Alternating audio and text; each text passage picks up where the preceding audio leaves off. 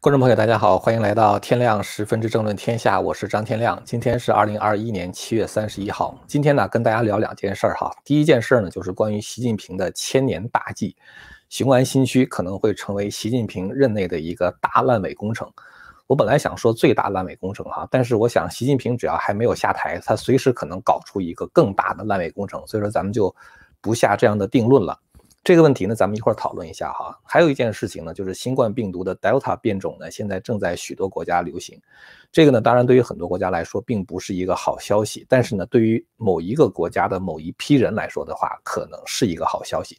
所以一会儿呢，咱们分析一下中共呢对这种病毒变种的心态。咱们首先呢说第一件事儿哈，就是关于雄安新区。蔡霞的推文呢发了一篇这个，他发了一个推文哈，他说现在呢这个雄安新区。千年大计还没有过五年就要成死孩子了啊！他说这个呢，这个应该是几千个亿扔进去了吧？哈，要不要追究这个决策的责任？他这个事儿呢，起源于这个河北的新华社的一篇报道，哈，说河北呢现在立法规定，雄安新区的管委会是河北省政府的派出机构。这个是什么意思呢？就是说河北省哈第十三届人人大常委会。第二十四次会议呢，通过了河北雄安新区条例的规定。规定呢说，雄安新区管委会呢是河北省人民政府的派出机构，呃，它呢是行使社区的市人民政府的行政管理职权。所谓社区的市人民政府的话，就是某一个市，如果它社区，比如说北京市有西城区、东城区啊，就这种，呃，就是这样的这样级别的这个市级的政府，那么它呢，这个雄安新区的管委会呢，就跟这种市政府的。这个权限呢是一样的，这个说明一个什么问题呢？这个等于说雄安新区的行政级别下降了啊。本来呢，这个雄安新区是习近平规划的一个新首都啊，就感觉好像北京过两年要迁都了啊，要迁都到河北的雄安。那么这个地方的话呢，可能就会变成一个直辖市啊，就像是美国的华盛顿特区啊，就华盛顿 DC。它不隶属于任何一个州，是吧？像北京、上海这样的直辖市不隶属于任何一个省一样。如果雄安是一个新首都的话，那么它的党委书记呢，应该是政治局委员。中国这个行政设置，哈，大家知道这个直辖市呢比省还要高一级，因为这个直辖市的市委书记呢是政治局委员啊，那是副国级的待遇。一般的省的省委书记的话，它是属于省部级待遇，所以这个直辖市的。这个市委书记呢，比一般的省委书记还要高一级。当然，像广东这样的省比较特别哈，他的这个省委书记通常也是政治局委员。所以雄安如果他原来是一个直辖市的话，那么他的这个书记是副国级，现在呢直降三级啊，变成了普通的地市级的待遇。雄安新区啊，它可能是被这个习近平搞成了一个大烂尾工程了，现在砸进去的可能得有上万亿之多啊！大家可以看一下这个雄安新区的这个。像鬼城一样，现在这种情况哈，盖了很多的楼啊，但是呢，其实大家看这个路都没铺好啊，还是土路。然后的话呢，这个 绿化也没有搞啊，盖了这么多的楼的话，简直就是一个大烂尾工程。说砸进去的钱的话呢，可能是有上万亿之多。当然，这样的话呢，并不意味着说雄安新区就是中国最大的烂尾工程，因为习一尊的话呢，搞了很多的这个工程。像什么“一带一路”啊，可能也是一个大烂尾工程，是吧？估计也砸进去几千亿美金啊，那就是好几万亿了。这次整这个滴滴出行啊，一下子华尔街就封了中概股 IPO 的审批，加上股价的暴跌啊，以及对经济的影响，恐怕损失呢几万亿人民币而不止。所以相比之下的话呢，可能雄安新区还不是习近平干的最糟糕的一件事儿。今天呢看了一个微博哈，这个微博呢，这个他隶属了习近平干的八件。这个就是干砸的事情，首当其冲的呢就是雄安新区啊，然后是一带一路，然后是亚投行，然后是香港。亚投行的话就是相当于一个亚洲投资银行。习近平当时是想把这个亚投行搞成跟这个国际货币基金组织一样的这种大的这个投行，但是呢，现在也是一个烂尾工程，就是大家都不怎么想参与的。还有这个香港啊，还有这个台海关系。还有中美关系，还有中俄关系，还有国家经济，所以这个人评价说，干砸一件事挺容易，但是能把所有的事情都干砸，还真不是一般人啊！不愧是清华大博士。这些事儿啊，咱们这两年一直在说哈，咱们就不详细的说了。但是呢，你可以看到一个现象，就是习近平搞什么，他就会搞坏什么。你真的想搞到一件他没有搞砸的事情哈，就是把这样的事儿找出来，真的是挺困难的。习近平呢，明年就要卸任了，李克强呢也要不是，sorry，习近平明年就要继续连任，李克强的话是要卸任啊，他要到点下课了。现在大家可能都不知道下一届政府总理是谁啊，甚至可能是谁都不知道。这也是中共几十年来都没有见过的事情。大家知道李鹏当总理哈，大家都知道李鹏之后那个人肯定是朱镕基了，是吧？朱镕基之后大家都知道是温家宝，然后温家宝之后肯定是李克强。就是说继任者的话，大家都心里边明镜似的。但是李克强之后呢，现在好像还没有人，对吧？所以咱们不知道明年会杀出一个什么样的黑马啊，成为这个国家的这个一个大国的总理。李克强呢，现在时不时会发出一些让习近平觉得很刺耳的声音。呃，像他去年那个这个人大会议上啊，讲什么人均收入千元以下的啊，说在中国有六亿人，啊，说什么灵活就业的达到两亿人。所谓灵活就业两亿人的话，就是中国打零工失业的人两亿人嘛。李克强的这些话都是戳穿了习近平皇帝的心意了，就是什么全民什么脱贫奔小康啊，什么什么之类的是吧？那么习近平呢，以他的性格，他对李克强肯定是非常的反感啊。呃，曾经他公开羞辱过李克强嘛。那么习近平再找一个总理的话，绝对不会再找李克强这样的，肯定会找一个唯唯诺诺的。唯唯诺诺的话，就是没什么能力嘛，对吧？那么唯唯诺诺的人呢，也就等于说中国的经济在未来的这个就是一段时间，二十大以后呢，要交到习近平的手里边了啊。因为大家既然怕做错事儿，大家既然怕做错事儿嘛，肯定是遇到事儿都得请示习近平，是吧？所以。只要习近平不下指示，大家就躺平啊！基本上跟这个郑州这种大水啊，看来好像是跟这种这个官官场的这种心态是有很大的关系的。也就是说呢，地方上的官员不想担责任啊，市里边不想担责任就请示省里，省里不想担责任呢就请示中央。但是如果你找不到习近平呢，那大家就不作为，大家就躺平了，是吧？就完全不作为了，是吧？所以呢，就是习近平他下边找的那个总理呢，很可能就是一个。呃，平时唯唯诺诺，关键时候躺平的那么一个角色。那么也就是说呢，中国的经济会交到习近平的手里边。但是咱们知道，这个习近平啊，他是不懂经济的，是吧？他要但凡懂一点经济，他不会这样整这个滴滴出行的，是吧？因为你知道，你整这个滴滴出行的话，不光是这一个企业的问题啊，涉及到整个华尔街对中概股的信心，是吧？而且呢，就整个这个资本市场，它那个互相之间关联性是非常高的。你这一个公司，比如说像软银，在这一次就是滴滴出行里面，它可能就赔了十亿美元，是还是五亿美元，我忘了，看看过这个数。那对他来说的话，就是一个现金流的损失嘛。那他这边损失之后的话，他可能就得从别的地方去找，或者是说，当然软银的话，他可能有钱，所以他不至于出现这种情况。但是呢。比如说某一个公司，他投资了滴滴出行，结果一下子把钱赔进去了，那么这个公司欠别人的债就还不出来了，是吧？所以这样的话，它会产生这样的一个连锁式的反应。所以你整一个公司的话，绝不是一个公司的问题，涉涉及到很多人的就业，涉及到相关的产业，涉及到这个就是民众公众对市场的信心等等，它是一个很大的事儿。习近平但凡懂一点儿经济的话，他也考虑问题不会这么简单啊！就是整阿里巴巴也好，整滴滴出行也好，是吧？所以他不懂经济的话，他要搞经济，肯定会把经济搞砸。那这个时候谁来背这个锅呢？那新任的总理就会背这个锅。其实李克强讲很多的话，他并不是说真的想跟习近平过不去，对他来说的话无所谓了，反正明年就退休了，是吧？呃，他他这个再好也好不到哪去，再他也不可能在仕途上更上一层楼了，无所谓了，是吧？他现在可能最希望的就是不要替习近平背锅，所以他偶尔就说出几句话来啊，意思就是这事跟我没关系，这事都是习近平搞的，就偶尔发言的话，其实是抱着这样一种心态的。但这种心态的话，在习近平看来的话，已经是很受刺激了，所以呢，就习近平想找一个听话的啊，然后能够背锅的这么一个角色啊，咱们就看是谁倒霉催的，最后变成了这个总理吧。总而言之的话呢，这个习近平现在还没有到这个盖棺论定的时候，因为他现在还没有最后到点下班嘛。但是他把中国带向哪里，只要有基本智商的人都能够看清楚啊，就是他可能会做什么。所以其实呢，习近平没有盖棺，但是基本上是论定了，是吧？他做的这些，呃，就是这个这个很糟糕的事情只会越来越多。这个呢，咱们就是讲了一下这个习近平哈，咱们现在再说第二件事儿哈，就是关于变种病毒的事情。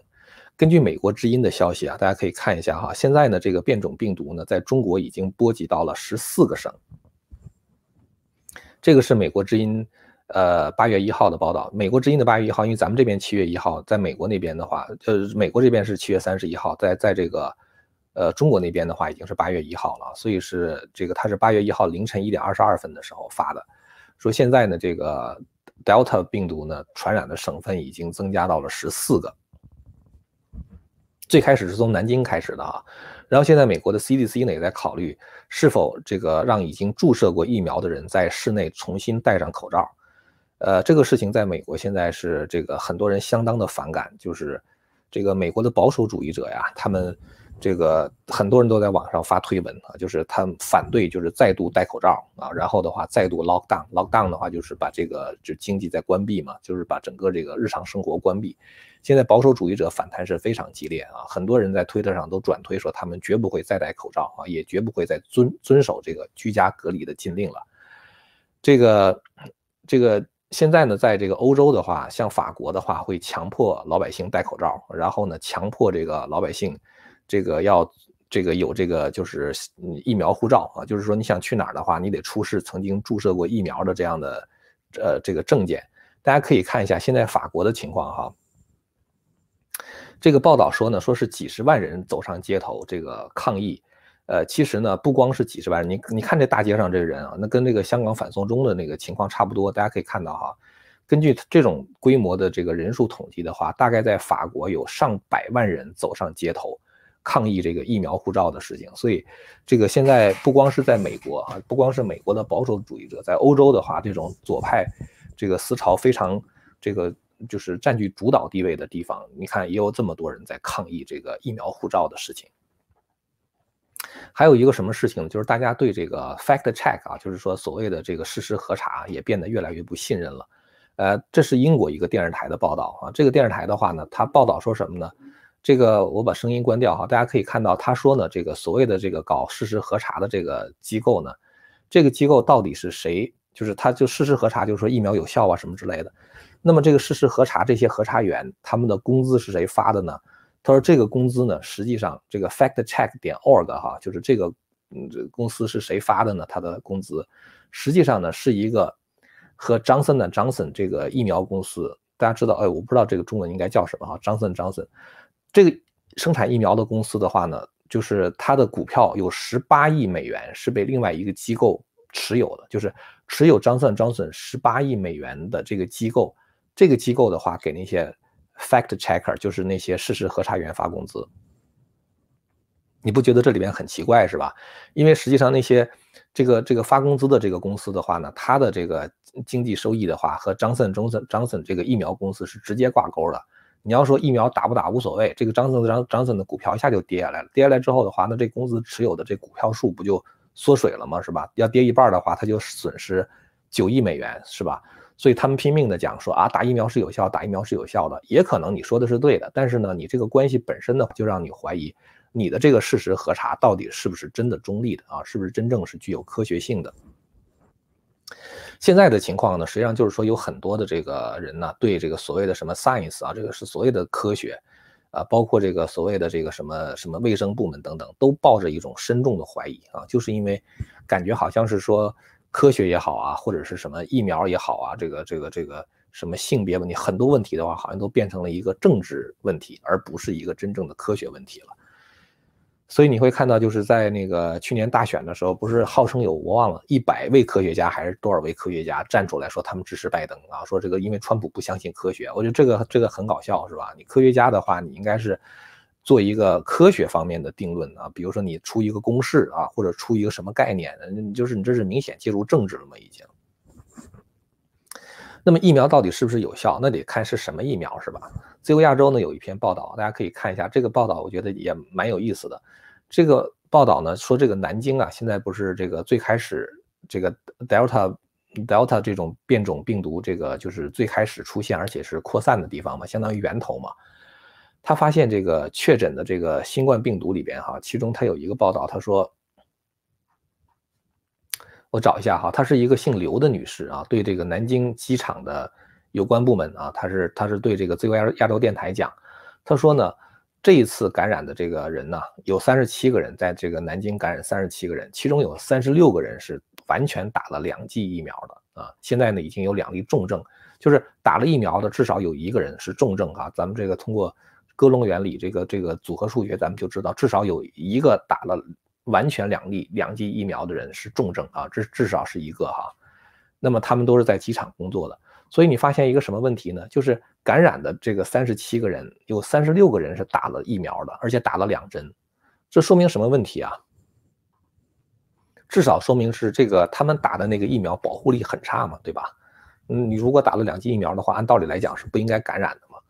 当然，他们打的疫苗呢，是因为是中国产的疫苗啊，所以中国产的疫苗确实是不行啊。国外的疫苗呢，保护力可能更好一点啊，至少能够避免重症的出现。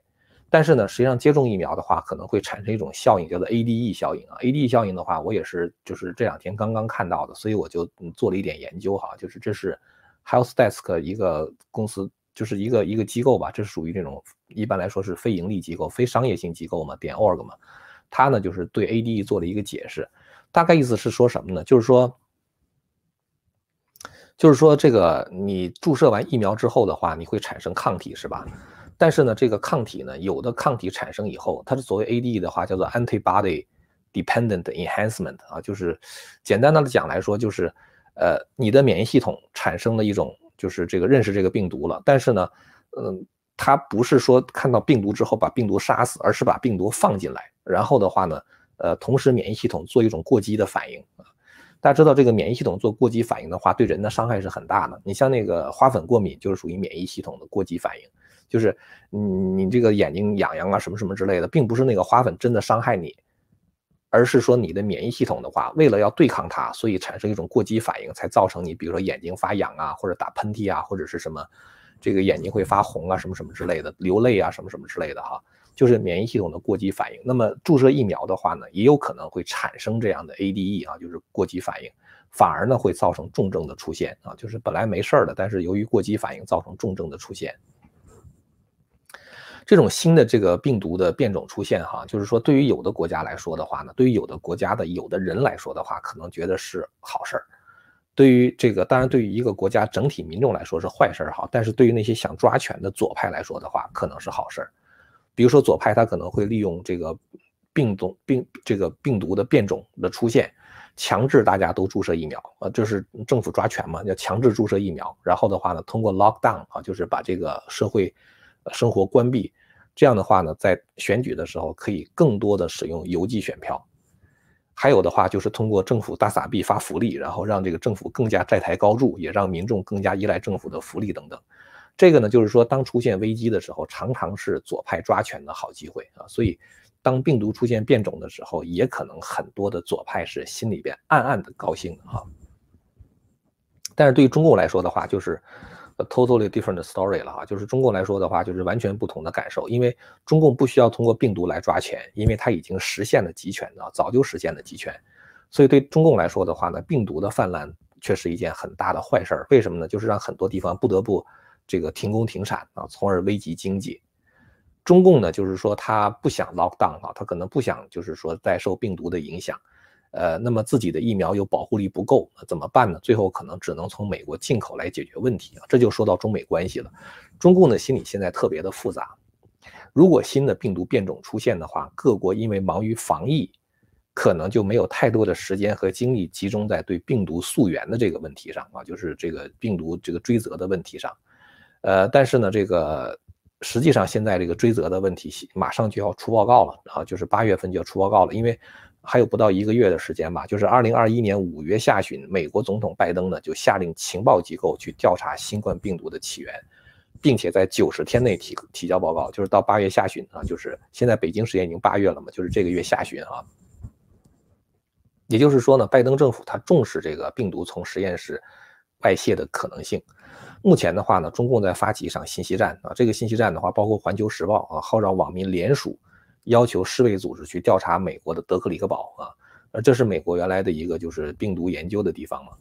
然后的话呢，就是这个《环球时报》也好，《北京日报》也好，这个网易也好，他们正在散播一种消息啊，说这个病毒的话呢起源于美国。这个来源是北京日报哈，这个这个这个这个这个这个网易上面是写的来源是北京日报。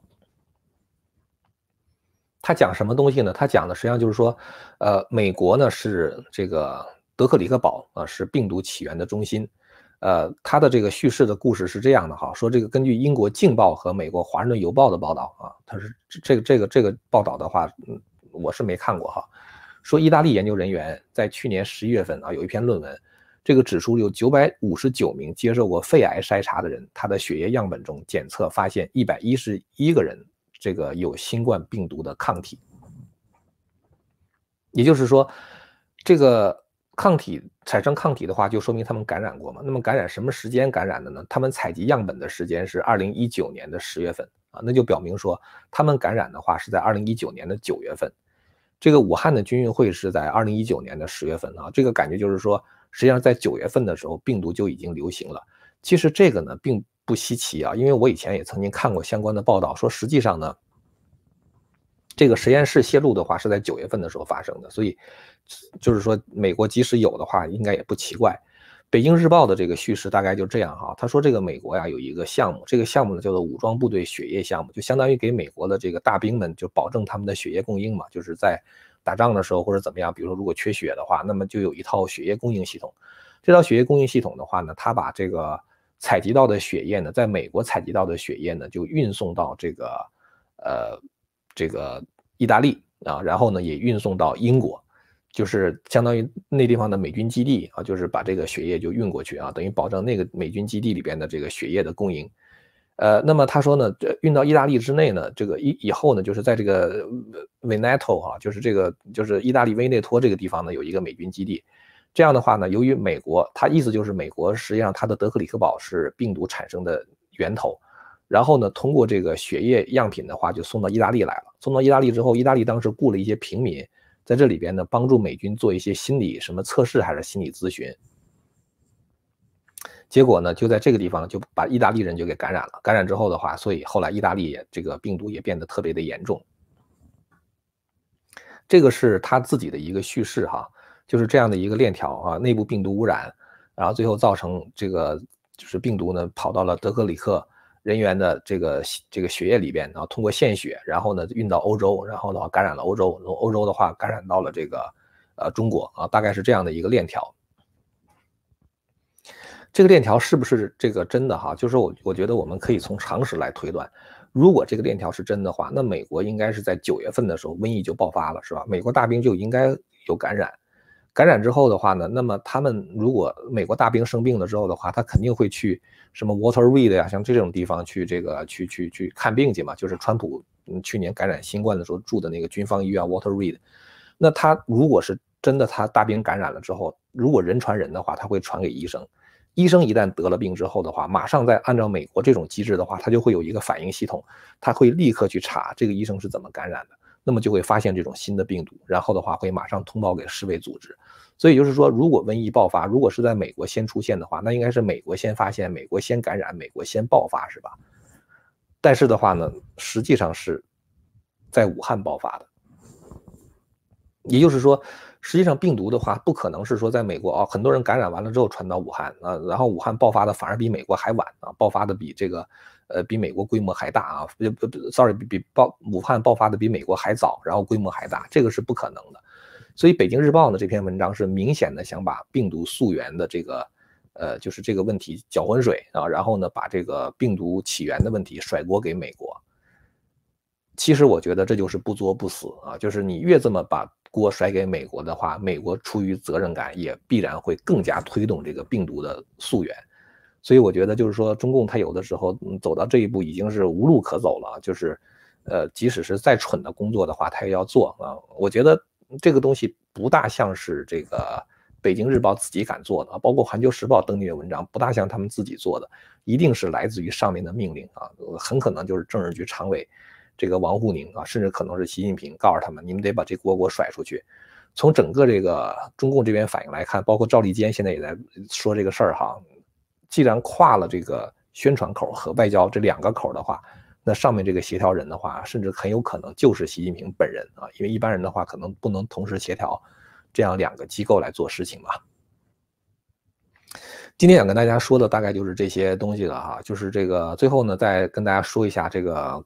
就是这个会员网的事情哈。我们这个会员网的话呢，现在新增了一个一块钱观看七天的这样的选项啊，就是任何一个人啊，而且是这个应该是 permanent 的了啊，就是以后永远保留这样一个选项啊，就像是。呃，华尔街日报或者华盛顿邮报、纽约时报什么之类的，就是让大家呢有这么一个简单的路径啊，就是这个门槛很低的，可以到城里边来看一看。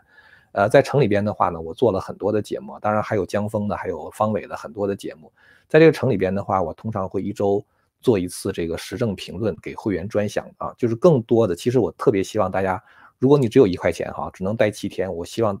就进来的朋友的话，花时间把这个中华文明史看完，现在已经做了五十集了，大概一共要做到将近七十集吧。这个里边是我十几年这个思考的对中华文明、对中国文化历史思考的结晶。呃，所以就是这个里边的这个这个这个知识点特别多，而且呢信息量特别的大，呃，相当于一门大学的课程吧。一块钱的话，你现在要是进来的话，可以把他们都看了。呃，七天之后呢？如果你花一块钱，七天之后会转成一个十二块钱一个月的这个计划。呃，那么其实呢，就是最便宜的计划，实际上就是呃，相当于是这个，呃，就是一一块钱可以看七天哈。实际上就是说，最好的这种计划实际上是九十九块钱看十二个月啊，这是最便宜的。好了，今天的话呢，咱们就跟大家讲到这儿了哈。这个周末嘛，这个就是还是跟大家更新一下一些新的时事。好了，如果您要是对我们谈的内容感兴趣的话，欢迎您订阅和传播这个频道。感谢您的收看，我们下次节目再见。千古文明汇成巨著，百家大义娓娓道来。希望之声精品网、希望之城隆重推出张天亮教授第二部大型讲史系列《中华文明史》，为您重现中国历史上最璀璨的文明之珠。让您在轻松的观赏中汲取古老的智慧和对当代的启迪。今天就登录 Land of Hope 点 TV，Land of Hope 点 TV。哦，刚才看到一个朋友在底下打，呃，就是说一元七天呢，主要是内地没法付款啊。这个你可以到那个网门去哈，在网门上的话，就内地的人也可以付款啊，也能够看到我们的内容。好了，那么今天的节目就说到这儿了啊，感谢大家的收看，我们下次节目再见。